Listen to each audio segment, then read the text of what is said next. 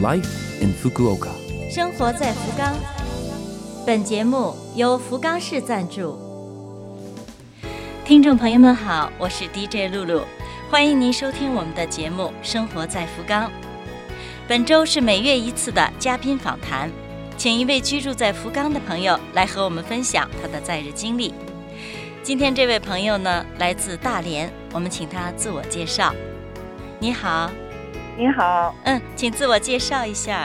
好的，呃，我是来自辽宁大连杜小杰，嗯，来福冈多长时间了？嗯，大约快有二十九年、三十年了吧。哇，嗯，没问您的年龄哈。啊，可以的，来福冈都三快三十年了，是是是，今年已经六十一岁了。嗯，声音很嫩呢。哇，谢谢。嗯，对福冈的印象怎么样呢？嗯，来居住福冈这么多年吧，应该是我人生中这个居住的地方应该是最长的。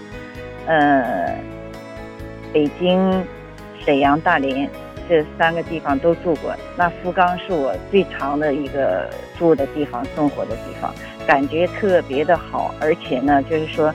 呃，生活习惯呢，就是基本上和大连差不多，有海，嗯，那个什么鱼香啊，嗯，几乎没什么大的差别吧。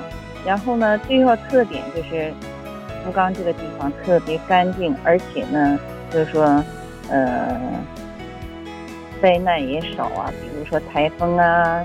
地震呢，所以说我们居住这地方，住福冈这个地方呢，就觉得特别安心。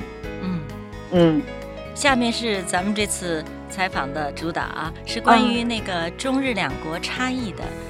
嗯，因为我知道你们夫妇都是中国人，那么的话，小孩特别是你们家的老二是日本生、日本长，对对对，几乎就是日本人了。对，在和孩子的交流上，你有没有什么感受啊？在孩子交流上还是多少有差异的，因为他生在日本嘛，受的日本的教育。我们呢，不管怎么还是来了三十年，终归从小还是在中国长大的，那个教育的方式啊，或者生活的习惯呢，还带有就是中国的这一些特色。但是教育孩子上呢，有些真是有很大的矛盾，比如说沟通，你语言的沟通就是有差异的。那孩子呢？就是说，在家里说中国语，到了学校学说日语，这样的沟通起来呢，你还得要努力的去学点日语，跟他一起交流。但是，嗯，不管怎么样吧，我觉得这个孩子在日本成长，就是说，嗯，特别有好的一面，在家里有任性的一面，但是出去呢，尽量做到不给社会添麻烦，达到自己要求自己。比如说上下电梯，他的姐姐就说：“哎呦。”这个张嘉熙还真是在家里不一样，到外面不一样。就出去了，请别人先上，然后等别人下了下了电梯之后，自己再下。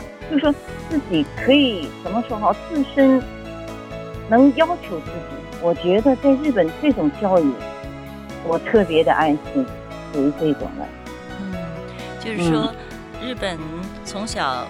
开始的这个教育，它都是就是生活中的很实际的，没有什么华丽的地方哈，但是它都很基础、很基本的东西。他这他这个孩子是自然的成长，不是那种就是说像有咱们食物里边中的有添加剂，他没有这个。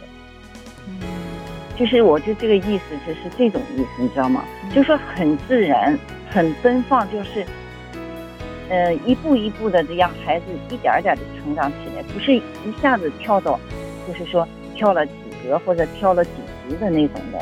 所以说，作为家长呢，我觉得在日本呢，这种孩子的成长期特别安心。就是说很人性化哈，他的教育也是很人性化。嗯，人性化，很自然化。嗯，就是让你让孩子学到，就是嗯各个。阶层的，比如社会啊，什么这个那个那个人的接往接触啊，或者是交流啊，他各个他都可以给你很好的教育，让你得到。就是有时候我可以这么说吧，就是在家里得不到的东西，你老师在学校里都给予你了，所以他这个成长期，作为家长特别安心。尤其我这语言和孩子有时候沟通不了的时候，就完全靠学校或者靠社会这种，他给你这个方便特别的好。嗯，所以这个我觉得我特别安心。能感觉得到你这个家长作为母亲的话，也也很伟大，因为你善于观察、善于反省、善于思考。